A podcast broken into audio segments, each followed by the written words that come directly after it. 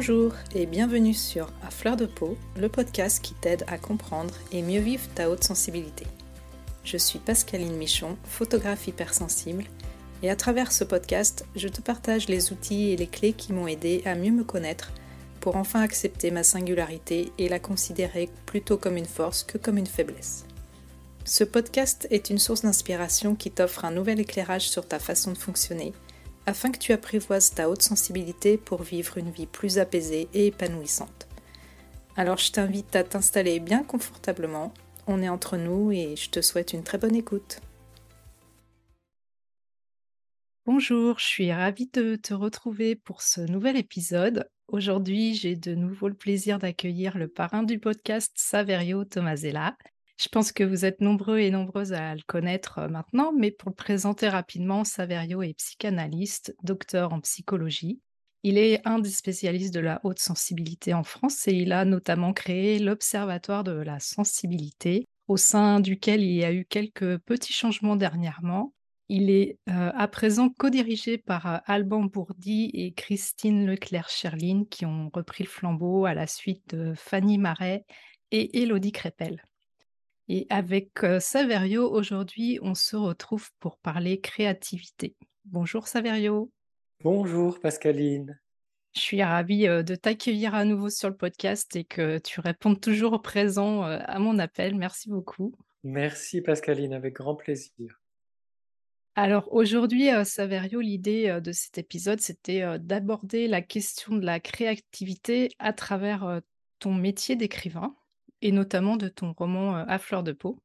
Mais pour commencer, est-ce que tu pourrais essayer de nous donner une définition de ce qu'est la créativité pour toi?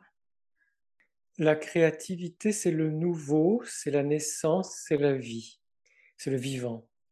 C'est-à-dire que dans le, dans le règne du vivant, par exemple dans notre corps, on crée 50 millions de nouvelles cellules chaque jour. Ce qui fait qu'au bout d'un certain nombre d'années, tout notre corps a été complètement renouvelé, et certaines personnes disent qu'on est une nouvelle personne, euh, ce qui, ce qui crée le, la question, le questionnement de notre mémoire, hein, puisque nos cellules se renouvellent comme ça en permanence. Euh, qu'est-ce qui fait qu'on peut avoir euh, une mémoire qui, elle, reste dans le temps, dans la durée, quel que soit le renouvellement cellulaire? Et la créativité, la création, c'est cette capacité à participer au mouvement de la vie, à cette régénération perpétuelle, permanente du vivant, à la différence de tout ce qui nous maintient dans ce qui est fixe ou bloqué ou, euh, stagnant. La, créativité, c'est vraiment le mouvement, le mouvement de la vie et l'acceptation du nouveau, c'est-à-dire que l'instant d'après n'est plus exactement pareil que mmh. celui que nous venons de vivre ou que nous sommes en train de vivre. Et là je parle d'instant, mais à plus forte raison, les heures qui suivent, les jours qui suivent, les années qui suivent vont être différentes. Et on va être dans du non connu, dans du nouveau, dans du mystérieux, dans du, euh, surprenant. Donc créer, c'est participer à l'impermanence de la vie, participer au, mystère de la vie. Mmh. Je suis ravie que, que tu aies euh, donné cette réponse-là parce que du coup, euh, c'est un petit peu ce que parce que je pense moi aussi que la créativité, en fait, c'est un élan vital finalement. C'est, euh, la vie qui se manifeste. Exactement. Euh, tu as écrit de nombreux ouvrages en lien euh, avec ton métier de psychanalyste et de chercheur en psychologie, mais tu es aussi auteur de romans.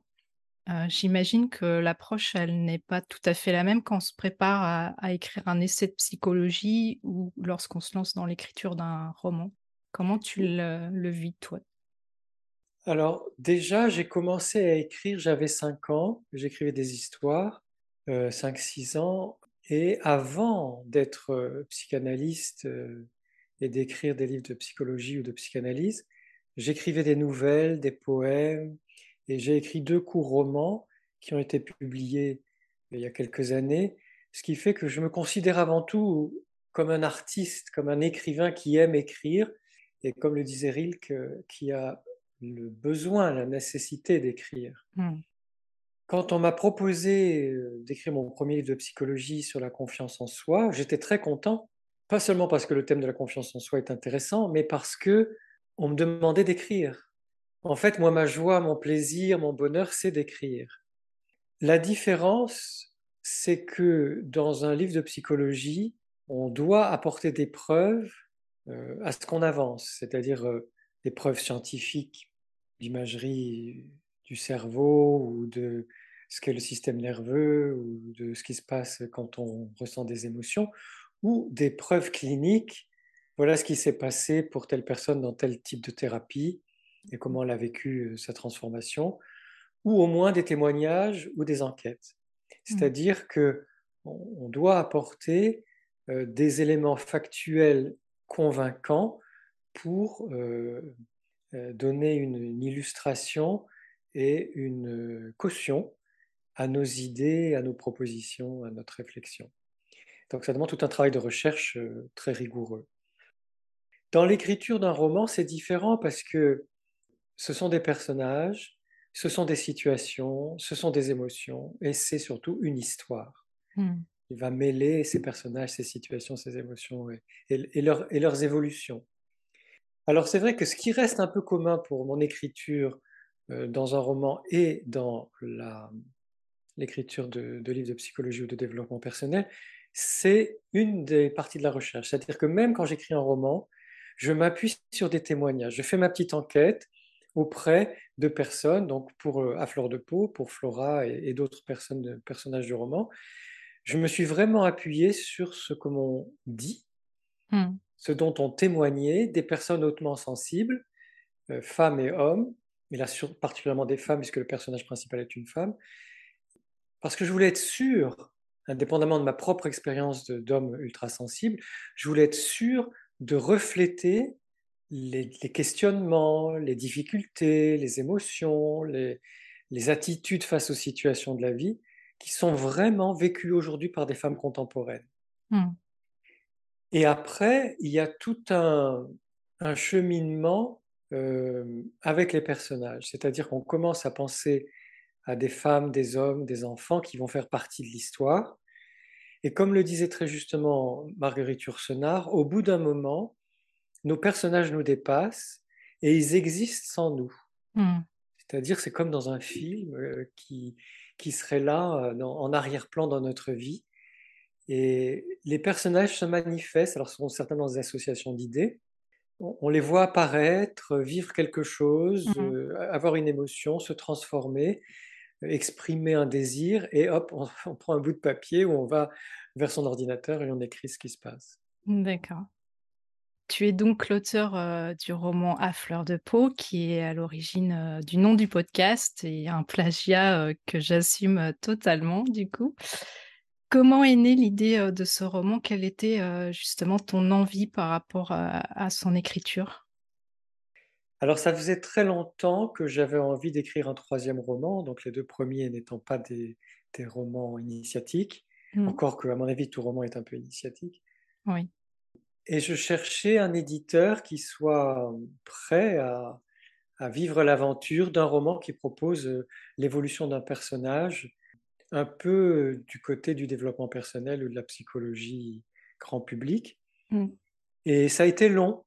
Ça a été long parce que c'était pas encore la mode. Euh, je, l'ai proposé, les premières fois que je l'ai proposé, c'était même avant que, comment il s'appelle euh, l'homme qui voulait être heureux. Oui, Laurent Gounel, ouais. Laurent Gounel sort son premier roman. Mm. Donc j'avais cette idée qui me trottait dans la tête depuis longtemps. Et à partir du moment où Laurent Gounel a eu du succès avec ses livres, et puis Raphaël Giordano, etc., les éditeurs mm. se sont dit pourquoi pas euh, lancer des, des romans de, de, développement personnel, des romans initiatiques de ce style-là. Et donc très rapidement, j'ai trouvé un éditeur qui, qui a été d'accord. Euh, pour vivre cette aventure, qui d'ailleurs a été une très très belle aventure, pas seulement du point de vue de la création du roman, mais du point de vue éditorial. C'est une aventure qui a créé un grand enthousiasme. Et à partir de ce moment-là, bon, on a décidé que le thème porteur, ce serait la haute sensibilité. On, cherchait un, thème qui puisse euh, être intéressant pour l'écriture du roman, mais aussi pour les lectrices et les lecteurs. Mmh. Et aussi un thème qui soit suffisamment vaste pour parler de l'être humain en général, pas quelque chose de trop pointu. Mmh. Et une fois qu'on s'est, qu'on s'est décidé là-dessus, bon, ben, j'ai essayé de trouver des personnages. À l'époque, euh, Marie-France de Palacio était très intéressée pour coécrire le, le roman. Donc j'ai eu un, début d'aventure euh, de rédaction avec Marie-France de Palacio où on a discuté ensemble des personnages et commencé à écrire une histoire qui n'est pas celle qui apparaît dans le roman, puisque à un moment, euh, Marie-France a préféré arrêter cette recherche commune et écrire son propre roman sur la sensibilité élevée. Donc le, certains personnages ont changé, l'histoire a complètement changé, etc. Mais il n'empêche que ce début de coécriture, de, de, de co-création a été très très intéressant parce que Marie-France est pleine d'idées, elle est bouillonnante d'idées. Et c'est une femme hautement sensible. Donc elle aussi Mmh. a pu mettre euh, euh, pas mal de sa sensibilité, de son, de sa façon de vivre les choses dans, dans les prémices de ce roman. Mmh. Et puis après, euh, une fois que j'avais trouvé Flora, qui au début aurait dû s'appeler Florence, et puis j'ai préféré qu'elle s'appelle Flora, euh, une fois que j'ai trouvé Flora, son fils, son compagnon ou son mari, euh, les collègues du travail, son activité. Au début, on s'est demandé est-ce qu'elle serait une esthéticienne, justement pour jouer sur le, le, le titre, hein, à fleur de Mmh. peau. Donc ça aurait dû se passer dans un institut de beauté. Et bon, puis finalement, ça a changé. Euh, j'ai préféré qu'elle soit illustratrice. Après, j'ai cherché des lieux. Alors, euh, moi, j'aime bien écrire sur des lieux que je connais. Mmh Et euh, j'ai vécu très longtemps en région parisienne, même si moi, j'ai plutôt vécu dans l'ouest de Paris et euh, dans la banlieue ouest un peu aussi. Mais je connaissais Vincennes et j'aimais bien Vincennes. Donc, je me suis dit, tiens, on, ça pourrait être à Vincennes. Et à partir de ce moment-là, ben, il y a beaucoup de choses qui se sont mises en place. Et étant euh, moi-même homosexuel, je voulais que dans l'histoire, il y ait un couple Mmh. homosexuel, donc c'est le, le, meilleur ami de Flora. Voilà, une espèce de, de, petite multitude humaine, de communauté humaine, de gens qui sont ni très pauvres ni très riches, qui sont un peu comme tout le monde, Mmh. qui sont dans des questionnements qui peuvent être ceux de, de n'importe qui.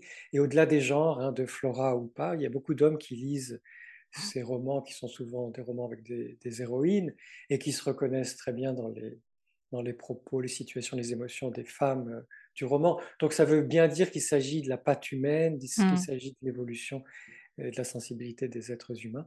À partir du moment où tout ça s'est mis en place, bon, ça a été vraiment un, un immense plaisir avec une espèce d'impatience d'écrire un chapitre et de sentir déjà le prochain chapitre qui arrivait. Et comme ça, bon, bah, j'écrivais un ou deux chapitres par semaine. Mmh. Et à la fin, on n'a pas envie d'arrêter d'écrire.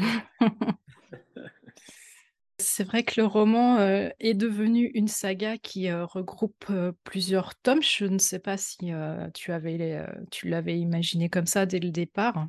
Donc on y suit l'évolution de plusieurs personnages dont les vies s'entrecroisent et à travers lesquels justement tu traites, du sujet, de la haute sensibilité comme tu le disais. Heu, comment tu construis les personnages? Bon, même si tu en as un petit peu, heu, parlé du coup. Est-ce que tu as un processus, heu, de création particulier? Est-ce que tu, tu t'astreins à une routine particulière? Comment ça se passe pour toi, ce processus de création? Oui, alors juste avant, je vais répondre par rapport à la saga. Mmh. Euh, c'est vrai que ça faisait très longtemps, euh, et même au-delà de, des romans initiatiques, que j'avais. Enfin, j'aime beaucoup les sagas et j'avais envie d'écrire une saga, et au moins une. J'espère que j'en écrirai d'autres. Donc, cette idée de la saga, elle était en moi.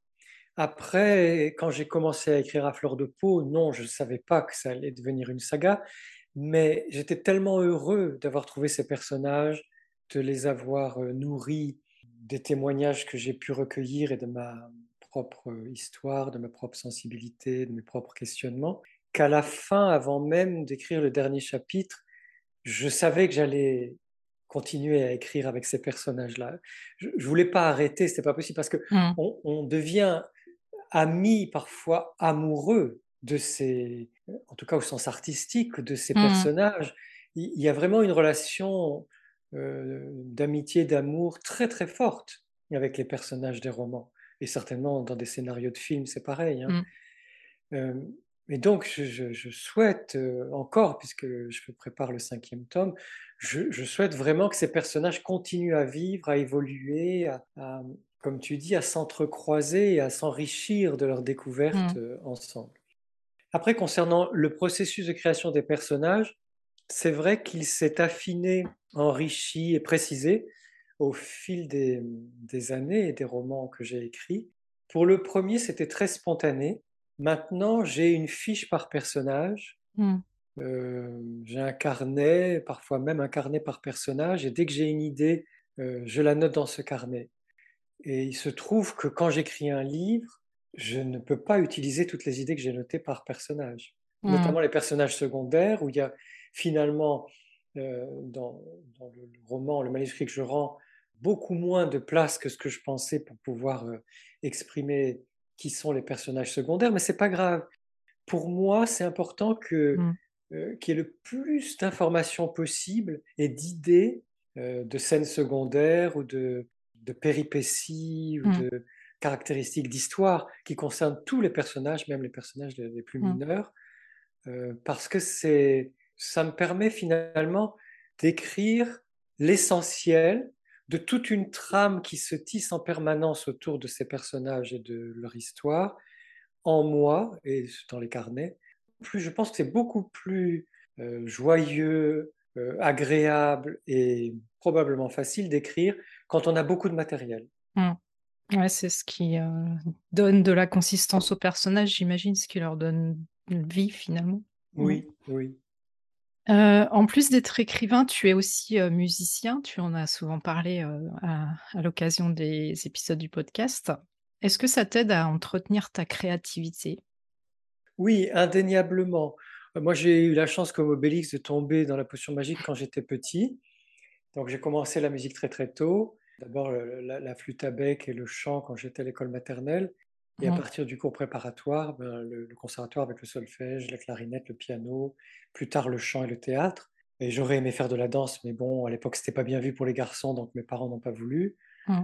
Euh, donc c'est sûr que j'étais, puis il y avait l'écriture déjà à l'époque, j'étais dans, une, dans un bain artistique. En plus, mes parents avaient des amis qui étaient peintres, sculpteurs. euh, voilà, donc cette époque des années euh, 60, 70, 80, qui était une époque euh, assez facile, même si on était déjà en crise, qui Mmh. était une époque beaucoup plus facile à vivre, où j'étais entouré d'artistes un peu tout le temps, puisque à partir de, de l'école primaire, été au lycée musical et donc, j'avais cours le matin, les les cours académiques le matin, et tous les après-midi, on était au conservatoire, on faisait de la musique, du chant, du théâtre, etc.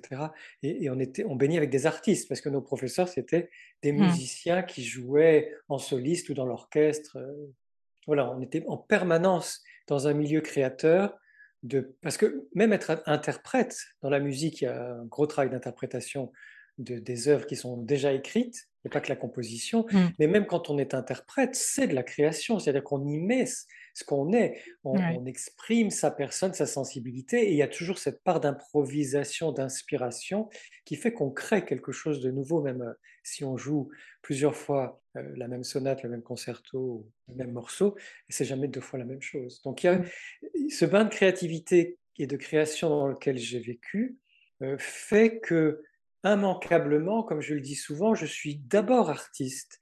Mmh. Avant d'être psychanalyste, je suis artiste. Et je pense être un psychanalyste musicien, un écrivain musicien. Pour moi, la musique de la phrase, Mmh. je suis très très sensible au style, à l'écriture. Il y a des romans ou des livres que je ne peux pas lire simplement parce que le style est mauvais ou parce qu'il ne me convient pas. Donc la musique des mots, des sonorités, ça- moi j'accorde beaucoup d'importance à la poésie. Donc même si c'est Mmh. un roman, je souhaite que ce soit un roman poétique, que, que Mmh la mh. forme soit une forme colorée, euh, avec des émotions, avec des visions, avec des, des sensations profondes qui font que on se nourrit en lisant un roman. C'est pas simplement une histoire, il y a aussi Complètement, toute la sensibilité qui vient nourrir l'écriture. Mmh Ouais, il y a pas de cloisonnement de toute façon, je pense qu'en tant que grand sensible, c'est difficile de cloisonner les choses. On est toujours, heu, on vit à travers, les choses à travers notre sensibilité, je pense. Du coup, on entend souvent que la créativité, c'est un trait, commun aux grands sensibles. Quelle en est la raison selon toi et comment ça se manifeste? Alors, c'est indéniable que la création et la sensibilité sont liées. Mmh. Nous créons, comme je le disais au départ, et comme tu le disais aussi, grâce à cet élan vital, nous créons dans le vivant, hein, dans quelque chose qui est en train de se passer, Mmh. euh, quelque chose qui n'existe pas encore. La création, c'est vraiment le nouveau, donc ça n'existe pas encore. Et ça a besoin de passer par l'incarnation. Et notre incarnation, elle est sensible hein, par nature. Ce qui fait que plus je vais être sensible, plus je vais pouvoir nourrir ma créativité. Après, c'est important de bien distinguer les personnes hautement sensibles qui acceptent leur sensibilité, et notamment leur sensibilité élevée, et les personnes hautement sensibles qui la refusent et se, et se brident et étouffent cette sensibilité ou se ferment, etc. Auquel cas, ils ne sont pas forcément plus créatifs que la moyenne. Mmh. La, sensibilité élevée, elle est le terreau de notre créativité à partir du moment où on accueille mmh. euh, tout dans notre sensibilité, c'est-à-dire toutes les sensations internes et externes, euh, toutes les émotions, tous les sentiments, toutes les intuitions, enfin quand je dis toutes, euh, mmh. tout ce qu'on peut accueillir, euh, et, ce qui en découle, c'est-à-dire notre imagination. Et à partir de ce moment-là, oui, on peut devenir très créatif et très créatif si...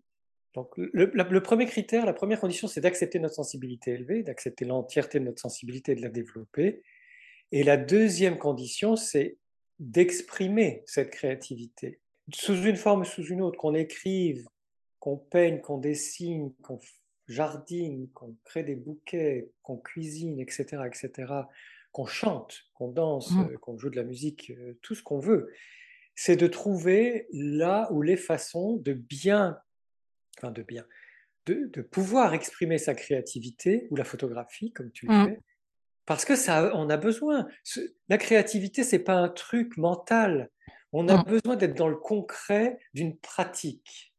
Et que cette pratique soit suffisamment régulière, tous les jours quand on en fait son métier, mais sinon une fois par semaine ou deux fois par semaine quand, quand c'est un loisir, que ce soit une pratique régulière dans laquelle on se confronte à la mise en forme.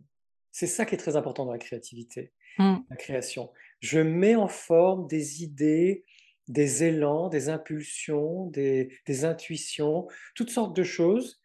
Et par cette pratique de la mise en forme, je m'exerce et je progresse euh, dans ma capacité à exprimer ce que je ressens ou ce que je souhaite. Mmh.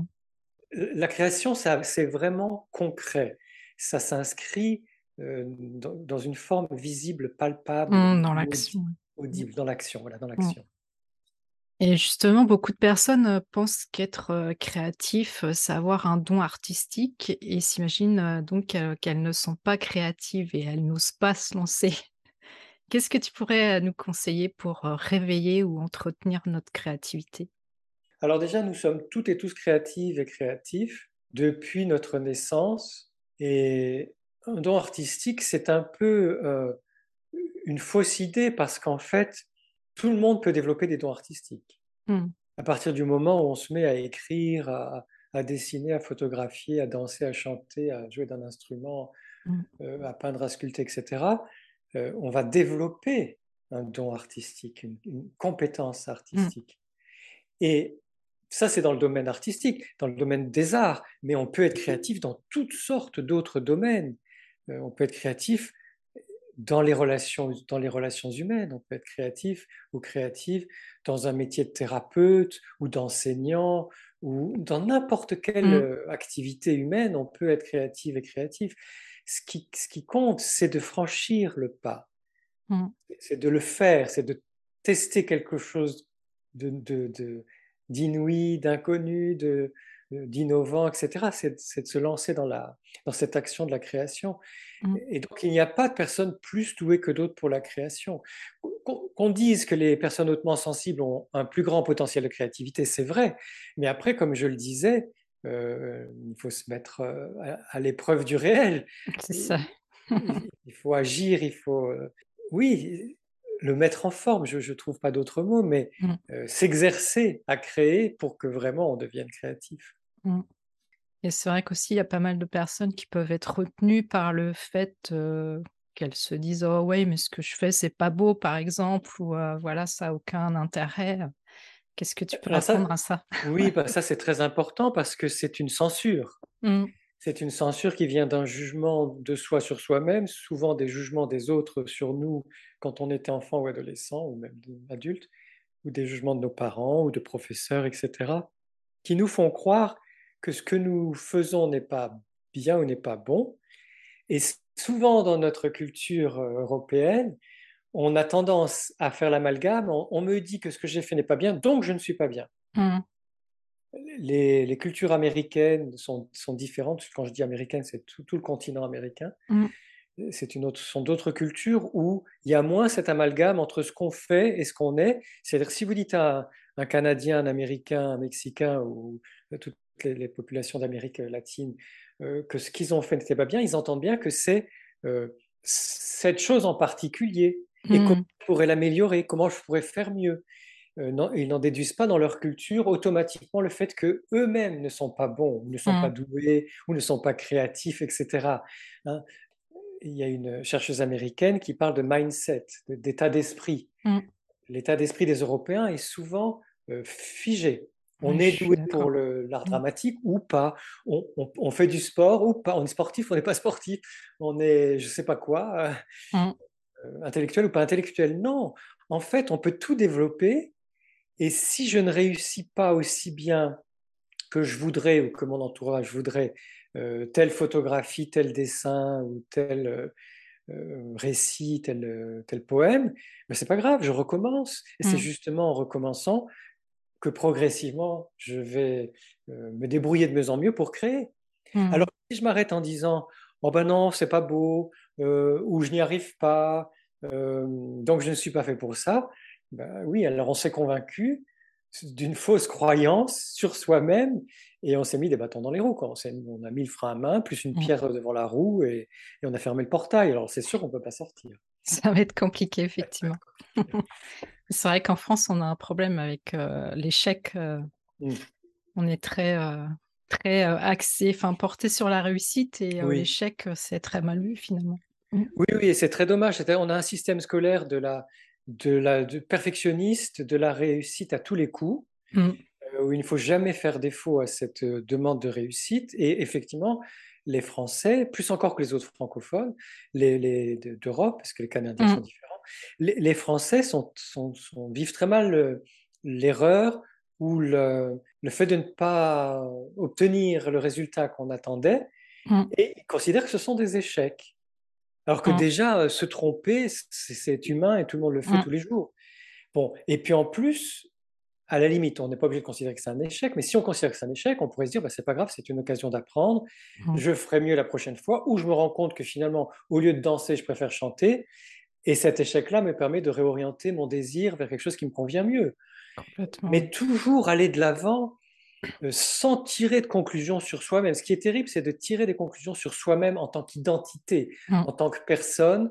Moi, je ne suis pas fait pour ça, je ne suis pas doué pour ça. Non, on mmh. peut faire et on va faire de mieux en mieux. Mmh. Euh, les grands danseurs, les grands chanteurs, euh, même les grands photographes ne sont pas devenus grands danseurs, grands chanteurs, grands photographes dès la première photo, le premier. Non, non ça prend des années c'est une pratique de tous les jours, de tous les jours, c'est sûr. Et qu'est-ce que concrètement ça nous apporte de créer finalement pour soi-même? Qu'est-ce que ça peut avoir comme bienfait? Alors ça apporte, je pense, beaucoup de joie. La mmh. création apporte beaucoup de joie. C'est une des sources, à mon avis, principales de la joie parce que nous participons au mouvement du vivant, parce que nous exprimons notre élan vital, et que si j'exprime mon élan vital, je suis en bonne santé, ou j'ai beaucoup plus de chances d'être en bonne santé, que ce soit mentale ou physique. Créer, c'est participer au vivant, et donc euh, être dans cette espèce d'euphorie du mmh. vivant. Euh, moi, je suis toujours euh, frappé, touché, ému, bouleversé par l'arrivée du printemps, surtout dans nos régions du, du nord de la France et puis au-delà, euh, qui sont les régions des feuillus, mmh. où le printemps arrive avec une puissance. On sent les bourgeons qui gonflent, qui vont débourrer, les feuilles qui arrivent, ou les fleurs, parfois ça dépend des arbres ou des arbustes, mmh. des, plantes. On sent toute cette nature qui, se met à vibrer. Il y a vraiment une vibration du printemps qui est extrêmement puissante. Les oiseaux qui chantent beaucoup plus, qui font des concerts euh, le matin notamment ou le soir, euh, des concerts très très longs, les abeilles qui arrivent, les papillons, etc. Il y a une espèce d'exubérance, d'exaltation de la vie à cette période de l'année, donc tout le printemps et même euh, en été. Et quand on est créateur soi-même, on participe à cette exaltation, à cette exubérance, à cette puissance de la vie, Et rien que ça, ça nous met dans l'euphorie. Rien que ça, ça nous apporte de l'énergie. Même un bon repas, hein, concocter un bon repas ou, ou, concocter un beau voyage, ne serait-ce que d'un week-end ou je ne sais trop, un, joli, un joli podcast avec des questions, c'est être créatif et créatif et ça nous met dans cette exubérance, cette exaltation, cette euphorie du vivant. Mmh. Et la vie, c'est la joie. Hein, c'est quand on est triste, c'est qu'il y a un manque de joie ou un empêchement de la joie. Complètement, oui. La vie, c'est la joie. Et plus on est sensible, d'ailleurs, plus on va bénéficier de cette joie, de cette exubérance, de cette exaltation, de cette euphorie. Mmh. Donc je pense que ça nous apporte ça, plus de vitalité et plus de joie. Mmh. Euh, après, ça nous apporte plus de confiance en nous-mêmes parce que déjà énergétiquement, on participe au vivant, on exprime notre élan vital, ça nous apporte de l'énergie.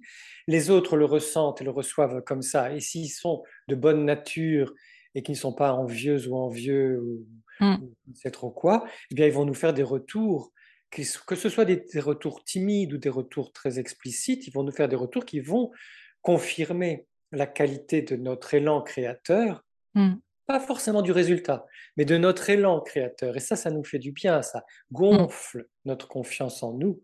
Et au-delà de ça, je pense que dans le domaine où on a choisi de créer, ou les domaines où on crée, ça nous confirme dans nos compétences. Mm.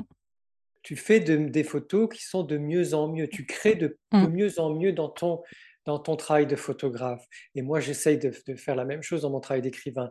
Et tout de même, avec le, fil des années, on a le fruit de cet engagement, de cette implication, de cet investissement dans la créativité mmh.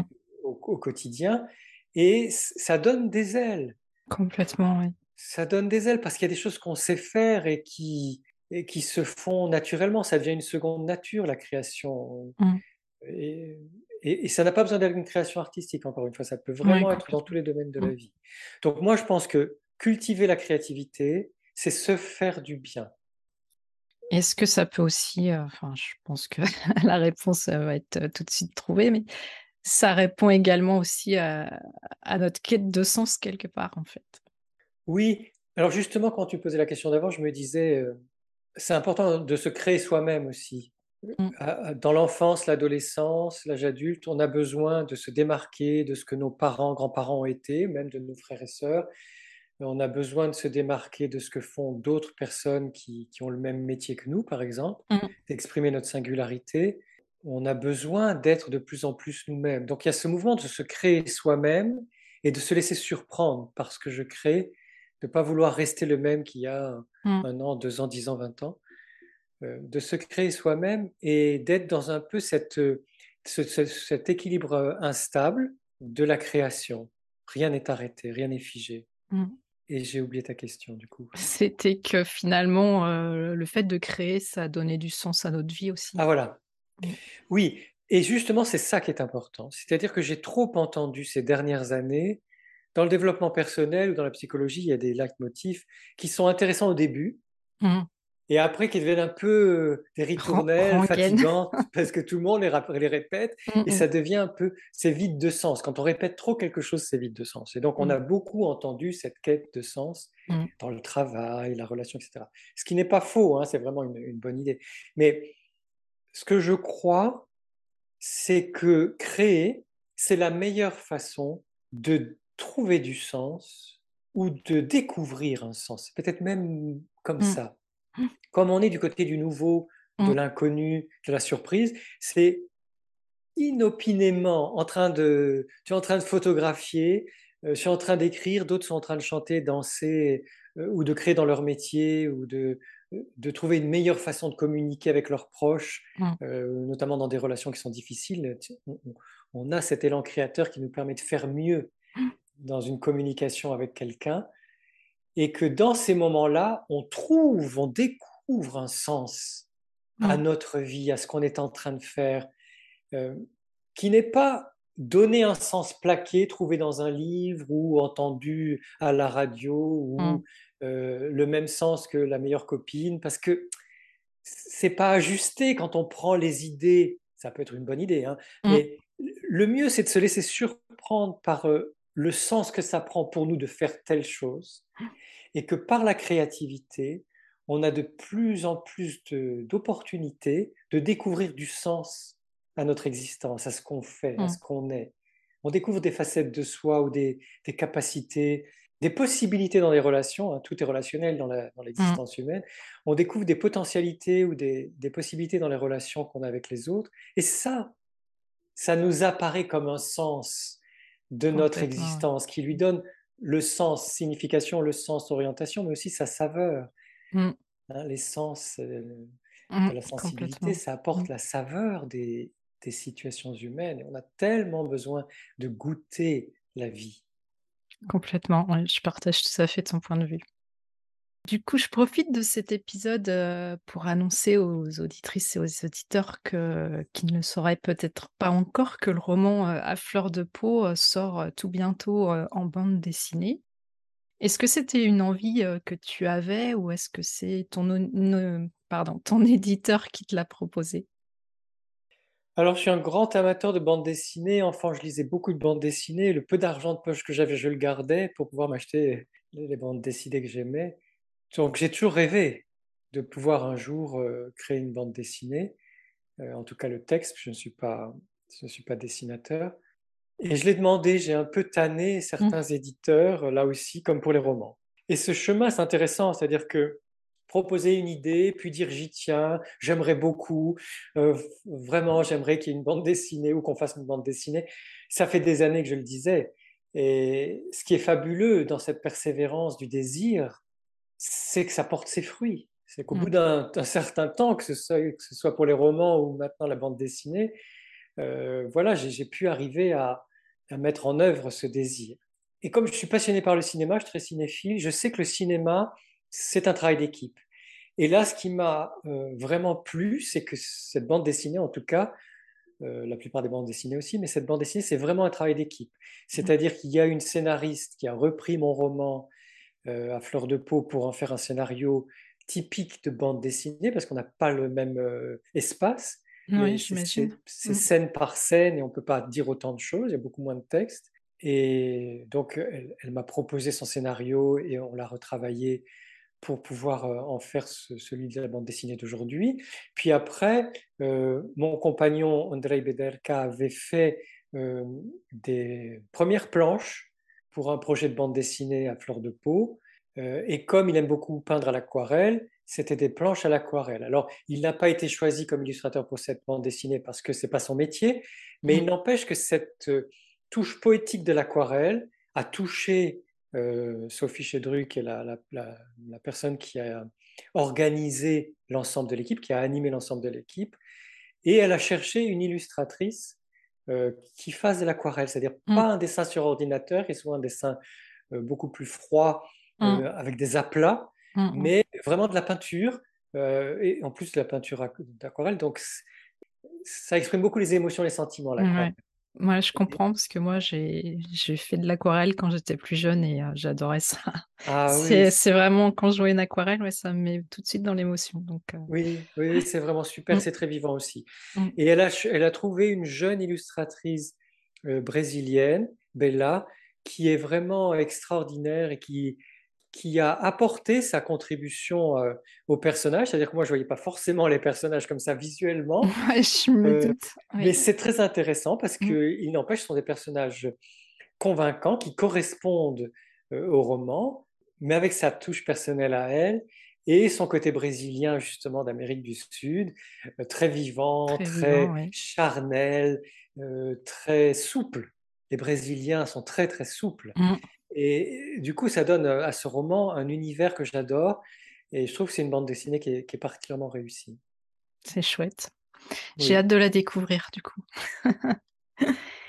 L'é l'épisode touche à sa fin. Saverio, est-ce que tu as envie d'ajouter autre chose, de parler, heu, d'autre chose par rapport à cette créativité? Oui, alors justement, je fais un appel aux personnes qui nous écoutent. J'ai remarqué que parfois certaines idées que je dis dans les podcasts sont reprises par d'autres. Heu, alors évidemment que les idées n'appartiennent à personne et que ça circule librement, Mmh. heu, mais je voudrais proposer quelque chose. C'est-à-dire que si les propos que les personnes entendent dans dans dans ton podcast, par exemple, ou dans Mmh. d'autres podcasts, que ce soit moi ou quelqu'un d'autre qui parle ou toi, hein, Mmh. que si ces idées rebondissent en vous et vous font créer vos propres idées avec vos propres formulations, il n'y a pas besoin de citer la source de l'idée. Mais si c'est reprendre les mots ou reprendre exactement l'idée sans dire d'où elle vient, ben, ça fait toujours bizarre quand on, entend ou qu'on lit quelqu'un d'autre reprendre exactement les mêmes termes ou la même idée euh, en, la faisant sienne, en, en se l'appropriant euh, sans dire d'où ça vient. Moi, dans mes livres, j'essaye toujours, et même là, j'ai parlé de Marguerite Yourcenar au début du podcast, j'essaye toujours de, de, de, restituer aux autrices et aux auteurs euh, ce qui vient d'elles et ce qui vient d'eux. C'est un, une forme de respect, puis c'est aussi le, le, fait que dans ma singularité, j'exprime les choses à ma façon. Marguerite Yourcenar les exprime euh, à sa façon, tu les exprimes à ta façon, chaque personne les exprime à sa façon. Donc, si c'est simplement ce jeu des idées qui, qui résonnent en nous et qui nous font créer nos propres idées ou nos propres formulations, c'est très bien, il n'y a aucun problème.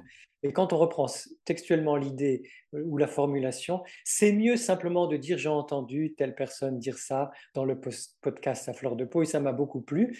Et voilà ce à quoi ça me fait penser. Parce que non seulement c'est plus respectueux, ça permet de, de, de, voir que ça vient de loin, la pensée humaine, mmh. elle se co-construit d'une personne à l'autre. Euh, tu m'as posé des questions aujourd'hui, mmh. et c'est grâce à ces questions-là et à tes mots et tes intentions que j'ai pu répondre ce que je réponds. Donc déjà, c'est une co-construction. Mmh. Et que on entend quelqu'un dire quelque chose, ça nous fait penser quelque chose d'autre ou de proche, et on continue cette farandole de la mmh. créativité. Mais c'est bon aussi de, de dire d'où ça vient. Et en même temps, ça permet, comme on est dans un monde où on a besoin de faire connaître notre travail, de dire j'ai entendu euh, telle chose dite dans le podcast à fleur de peau, ça permet euh, de, de valoriser ton travail, ton podcast, mmh. de le faire connaître, etc. Donc c'est une petite euh, demande que je fais, mais voilà, n'hésitons pas à, citer nos sources et à dire d'où viennent nos idées ou le mmh. début de nos idées. Oui, je suis complètement d'accord avec toi parce que même en tant que photographe, c'est vrai qu'on est souvent aussi confronté à ça, où les gens utilisent nos images sans demander l'autorisation ou des choses comme ça. Donc oui. Sans demander l'autorisation et sans citer. Et sans citer, et c'est vrai que bon, en, plus pour les mots, c'est encore plus, plus compliqué. On a vite fait de s'approprier les mots d'une autre personne. Mais en même temps, c'est vrai que, comme tu le dis, on peut aussi avoir entendu quelque chose qui résonne en nous et ensuite on arrive à le. Moi, je fonctionne beaucoup comme ça, donc à le, recréer pour le. Enfin, on le retransforme, ça, ça, s'infuse en nous et a priori, bon, c'est vrai que ça, il n'y a aucun problème, c'est normal. Et heureusement que qu'on puisse s'enrichir comme ça les uns des autres. Oui, Mais effectivement, c'est vrai qu'il faut avoir un certain respect pour le travail des autres, c'est bien normal. Donc Saverio, ben, merci beaucoup pour ta participation et cet épisode qui est très, très enrichissant sur la créativité. Je te remercie. Merci Pascaline, merci à toi. Et puis, on se retrouve bientôt, j'espère, pour un nouvel épisode et un, un nouveau sujet. À bientôt, Avec Saverio. Plaisir. À bientôt. À bientôt. Voilà, je te remercie pour ton écoute. J'espère que cet épisode t'aura été utile. Si tu l'as apprécié, je te serais vraiment reconnaissante de me laisser un avis et surtout un maximum d'étoiles sur Apple Podcast pour m'aider à le faire connaître. N'hésite pas non plus à le partager si tu penses que ça peut être utile à d'autres personnes. Tu peux retrouver tous les épisodes sur mon site internet à l'adresse suivante www.pascalinemichonphotographe.com dans la rubrique podcast. Le podcast est aussi bien sûr disponible sur toutes les plateformes d'écoute principales. Si tu as envie d'échanger avec moi à propos de l'épisode, j'en serais vraiment ravie. Pour ça, tu peux me contacter sur Instagram, là où je suis la plus présente. Le compte, c'est tout simplement à fleur de peau podcast avec des tirés vers le bas entre chaque mot. En attendant, je te donne rendez-vous la semaine prochaine pour un nouvel épisode. À bientôt!